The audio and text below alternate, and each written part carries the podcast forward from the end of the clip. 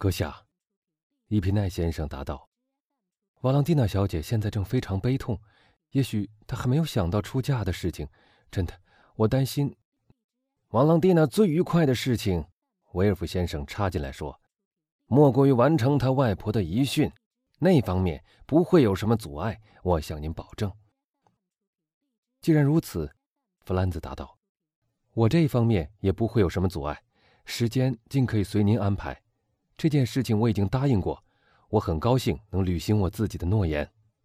那么，威尔夫说：“一切都准备好了，婚约本来在三天以前就可以签订，不用再等了。我们今天就可以签订婚约。”但现在是在扶丧期呀，弗兰兹迟疑地说。“请放心。”威尔夫回答，“设下对于理智绝不会疏忽，在那三个月扶丧期里。”威尔夫小姐可以到圣梅朗去住在她的庄园里。我说她的庄园，因为那处产业已经属于她了。在一个星期之内，如果您愿意的话，就可以在那儿成婚。我们不铺张，也不请客。圣梅朗夫人希望她的外孙女儿在那里结婚。婚礼完毕以后，阁下您就可以回到巴黎来，而您的妻子则由她的继母陪她一同度过她的扶丧期。就按您的意见吧，阁下。”弗兰兹说。“那么，威尔夫先生答道，请稍后，半个小时以后，瓦朗蒂娜就可以到客厅里来。我派人去请迪斯康先生。我们在分手以前，先把婚约读一遍，签字以后，今天晚上，威尔夫夫人就陪瓦朗蒂娜到他的庄园去。我们在一星期之内去那儿，给你们完婚。”阁下，弗兰兹说，“我有一点请求。”什么请求？我希望阿尔贝马尔塞夫和莱罗尔夏多勒诺能参加这次的签约仪式。您知道他们是我的证人。半个钟头的时间已尽够通知他们了。您亲自去找他们，还是派人去？我愿意自己走一趟，阁下。那么，我希望您在半小时之内回来。男爵，瓦朗蒂娜那时也可以准备好了。弗兰兹鞠了一躬，走了出去。房门刚关上，威尔夫先生就派人去叫瓦朗蒂娜，要他在半小时内到客厅去。他希望公证人伊皮奈先生和他的证人也能在那个时间以内赶到。这个消息顿时轰动了全家。威尔夫夫人不肯相信，瓦朗蒂娜犹如遭了雷击。他四下张望，寻找救兵。他本来想下楼去找他的祖父，但他在楼梯上遇到威尔夫先生。威尔夫挽住他的胳膊。把他领到客厅里去，在后见室里，瓦朗蒂娜遇到巴罗斯，他绝望地望着那个老仆人。一会儿，威尔夫夫人带着小爱德华进客厅来了，他显然也分尝了家庭的悲哀，他的脸色苍白，看上去很疲倦。他坐下来，把爱德华抱在膝头上，不时痉挛地把这个孩子紧抱在他的胸前，似乎他的整个生命都已集中在儿子身上了。不久。他们听到有两辆马车驶进前庭，一辆是公证人的，一辆则载着弗兰兹和他的朋友。这会儿人都到齐了，瓦朗蒂娜的脸色苍白，浅蓝色太阳穴上的青筋隐约可见，不仅环绕了他的眼圈，而且延伸到了他的脸颊。弗兰兹也被深深的感动了。夏多勒诺和阿尔贝互相惊愕地望着对方。刚才结束的葬礼似乎并不比快要开始的这一场更凄惨。威尔夫夫人坐在一幅天鹅绒帷幕的阴影里，而且因为她一直俯身朝向坐在膝上的孩子，所以从她脸上的表情很难看出她在想什么。威尔夫先生像平常一样毫不动容。公证人按照惯例把文件摆在桌子上，在一张圈椅里坐下来，举起他的单眼镜，转向弗兰兹。您是不是弗兰兹·奎斯奈尔先生伊皮奈男爵？他问道。尽管他知道，而且知道的十分清楚。是的，阁下，弗兰兹回答。公证人欠了欠身。那么，阁下，我应威尔夫先生的请求，得通知您一声：您和威尔夫小姐的婚事改变了诺瓦迪埃先生对他孙女的情感，已把他本来预备遗赠给他的遗产进行了让与。但我有必要补充。现在既已全部赠让，所以那份遗嘱在法律上可以宣布无效。是的，维尔夫说。但我要提醒伊皮奈先生，在我在世的期间，家父的遗嘱是不能更改，因为我的地位绝不允许招惹一丝缠棒。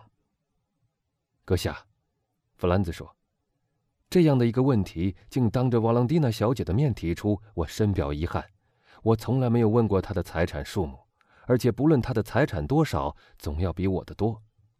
我已能和维尔夫先生联姻为幸，我所寻求的只是幸福。”瓦朗蒂娜暗地里很感谢他，两滴眼泪无声地滚下他的脸颊。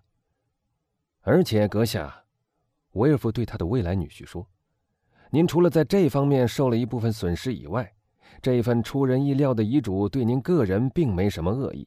这完全是诺瓦迪埃先生脑力不济的缘故。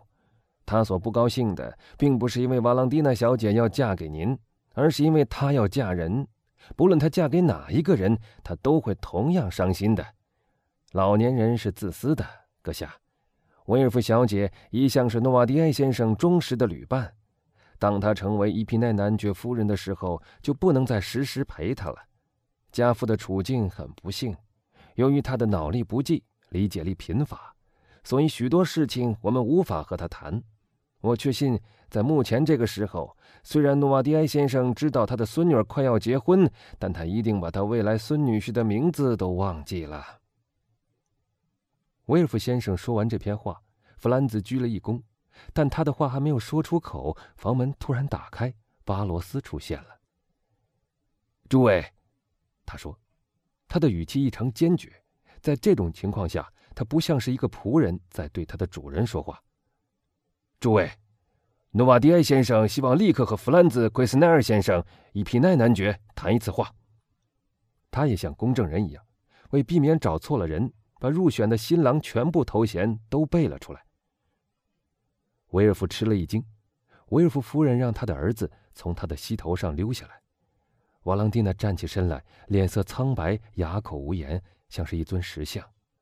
阿尔贝和夏多勒诺互相对望着，比第一次更惊愕。公证人也呆望着维尔夫。这是不可能的，检察官说：“这个时候，伊皮奈男爵不能离开客厅。我的主人诺瓦迪埃先生就是在这个时候希望和弗兰兹·伊皮奈先生谈一件重要的事情。”巴罗斯用同样坚决的语气回答。“那么，诺瓦迪埃爷爷现在能够讲话啦？”爱德华说，还是像往常那样肆无忌惮。可是。就连维尔夫夫人听到他这句话都没有笑一下，每一个人的脑子里都杂乱无章，客厅里的气氛变得异常严肃。对诺瓦迪埃先生说，威尔夫说，他的要求无法满足。那么诺瓦迪埃先生向这几位先生宣布，保罗斯说，他要叫人抬他到客厅里来。大家惊讶到了极点，威尔夫夫人的脸上露出一丝难以觉察的微笑。瓦朗蒂娜本能的抬起头来，看着天花板，心里在感谢上帝。你去看一看，瓦朗蒂娜，威尔夫先生说：“去看看你的祖父，这次又有什么新花样？”瓦朗蒂娜急忙向门口走去，但威尔夫先生忽然又改变主意。“等一下，”他说，“我和你一起去。”原谅我，阁下，弗兰兹说。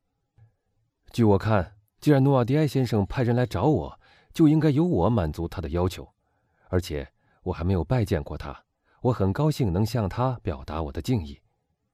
阁下，威尔夫说，态度显然很不安，请不必劳驾。宽恕我，阁下。